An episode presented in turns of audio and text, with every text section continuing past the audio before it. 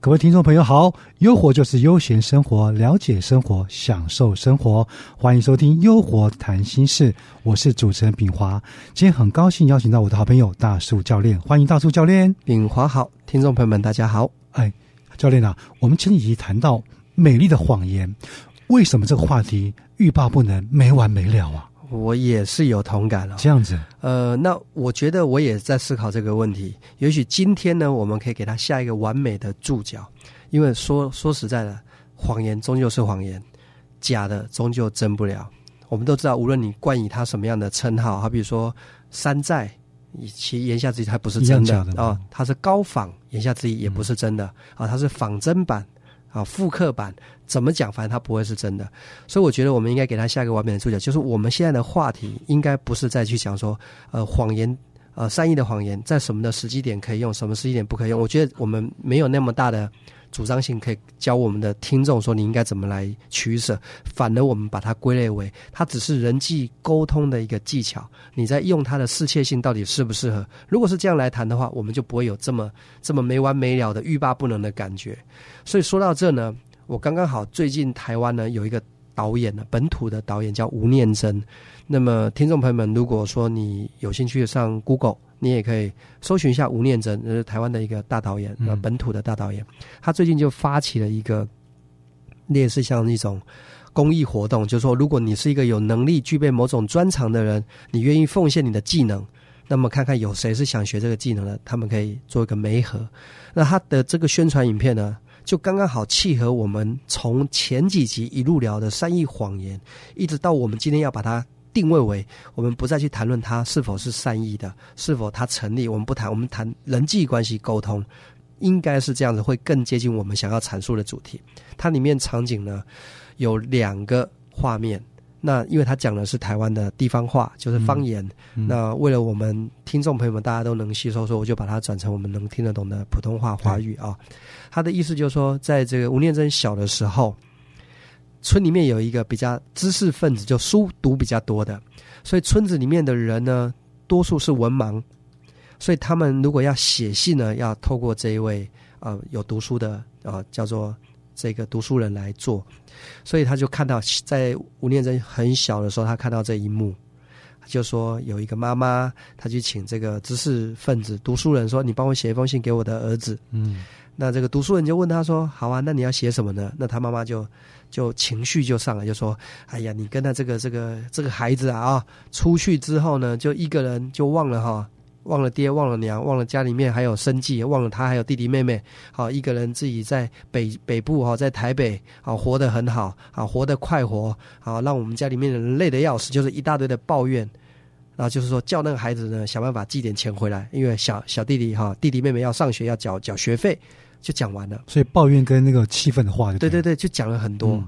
那这个读书人呢，他就用他的理解重新的诠释完之后，他就跟这个妈妈说：“哎，信写好了，我念给你听。”哦，然后妈妈说：“好，那你念。”他的意思就是说：“呃，我的儿子是父母亲呢能力不够，所以才让你这个年少失失学哦，这么年轻就要到北部去赚钱养家活口。”你记得在外面要保重身体啊，要不要挨挨饿受冻的？那么弟弟妹妹最近要上学了，如果你在工作，你你能够有盈余的话，你能否寄点钱回来，让弟弟妹妹上学，让妈妈呢不要有那么大的经济压力？那么记得在外面要一切注意安全啊！父母亲很想你，他就念给他的妈妈听。你是不是要表达这个意思？哇！你你去想这个一前一后差多少？这个情绪度差多少？对呀，所以他妈妈这个妈妈说：“对对对，我我我要表达就是这个意思哦。”所以其实这就是在没迎合我们之前讲的话。你说他到底是真实的反映这个母亲的抱怨的情绪，他还是在做一种善意的谎言？其实我觉得这样子我们永远没完没了，嗯，不知道怎么来结束这个话题。所以应该说这是人际关系一个沟通的技巧。我们最终要让这事情变得更好。所以如果这个读书人原汁原味的把这个。这个母亲的气愤，这封信寄给他儿子，我相信不会得到一个更好的结果，反而这个亲子关系会弄得更僵。所以吴念真就在这个影片当中去宣导，所以这是他小时候学会的一种人际沟通的技技巧，目的是为了让这个事情变得更好，大家都有好处。那么它里面还有第二个故事，那我因为可能我们听众不一定能够看得到这个影片，嗯但是如果上网搜寻的话，是还能找得到。那我就透过口述的方法，那么大家就今天充当这个天桥，我充当天桥下说书的那一个，没问题啊。听大叔的那个说书，感觉也是很有感受，对很感动、啊。对，我们就好像我说的方式，好像大家看了这影片。对对一样。它里面的第二个故事呢，是说他们村里面有一户人家也是因为家境不好，所以他的孩子呢，他就要很早在外面上班。那他上班那个地方是比较风花雪月的地方，呃，这样一讲，我们听众朋友大概理解，比较风花雪月的地方，就是比较呃，就是要白话，大概就是比较就是，说要陪酒啦、哦陪唱啦，大概是这样类类似像这样子。嗯，那么呃，后来这个有男的喜欢这个女的，就意思说我要帮你赎身。我们都看过古代连续剧嘛，然哦，我要赎身哦，多少钱？我愿意把这个女儿赎出来，然后呢，你就让这个你的女儿嫁给我，她就以后不要再去那个风花雪月地方上班了。那结果呢？他这个女儿跟妈妈说：“哎，有个男的喜欢我，愿意赎我的身哦，我再也不用去上班了。”可他妈妈呢，就跟他说：“你也知道家里的经济条件不好，如果你嫁给了这一个男的，我们家收入就终止了，因为你嫁出去的女儿，你就你你就嫁出去啦，你就过着你的生活去。可是家里面还需要你去赚这份钱，所以呢，你可不可以再等几年？